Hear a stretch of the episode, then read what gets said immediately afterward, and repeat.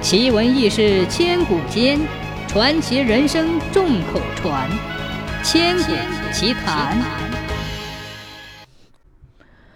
古时候，保定府有一个叫蔡子文的书生，娶妻正氏。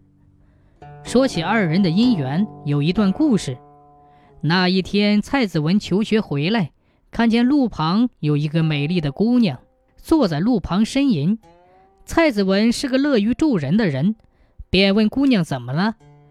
原来姑娘去庙里上香，因为贪玩和家人走散了，不小心扭伤了脚脖子，疼痛难忍，所以在路旁呻吟。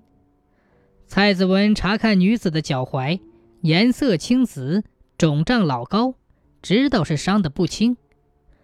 蔡子文对姑娘说。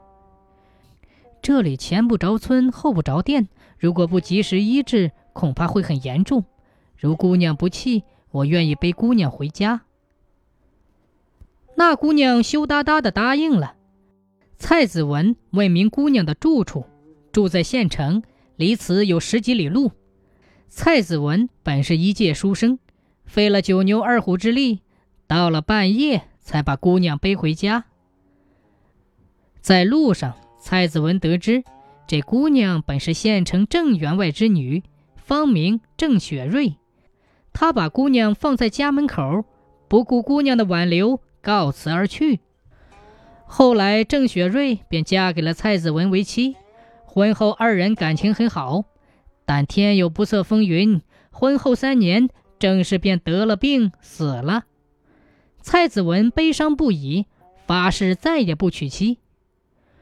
半年后的一个晚上，蔡子文在灯下读书，正是推门进来。蔡子文惊恐地问：“你你从哪里来？你怎么复活了？”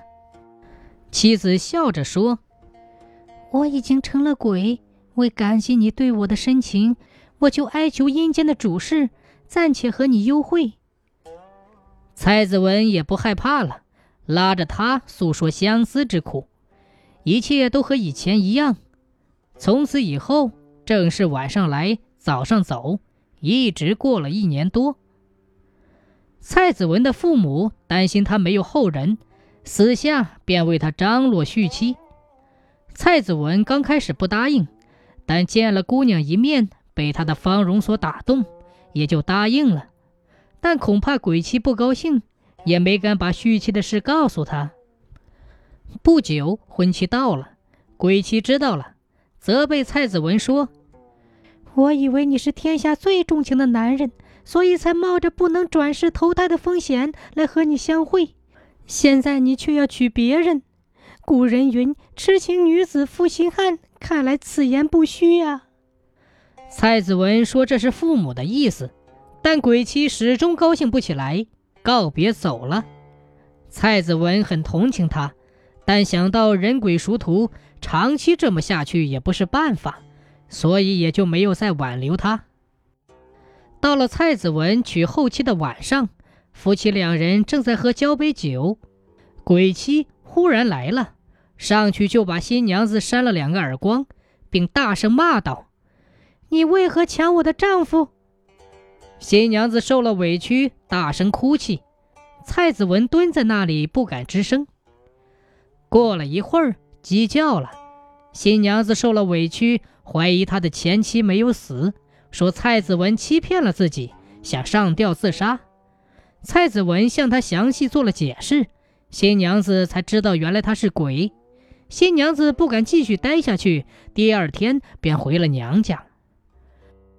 第二天晚上，鬼妻又来了，用手掐住蔡子文的脖子，掐完后。在烛光下瞪着眼睛看着他，一句话也不说。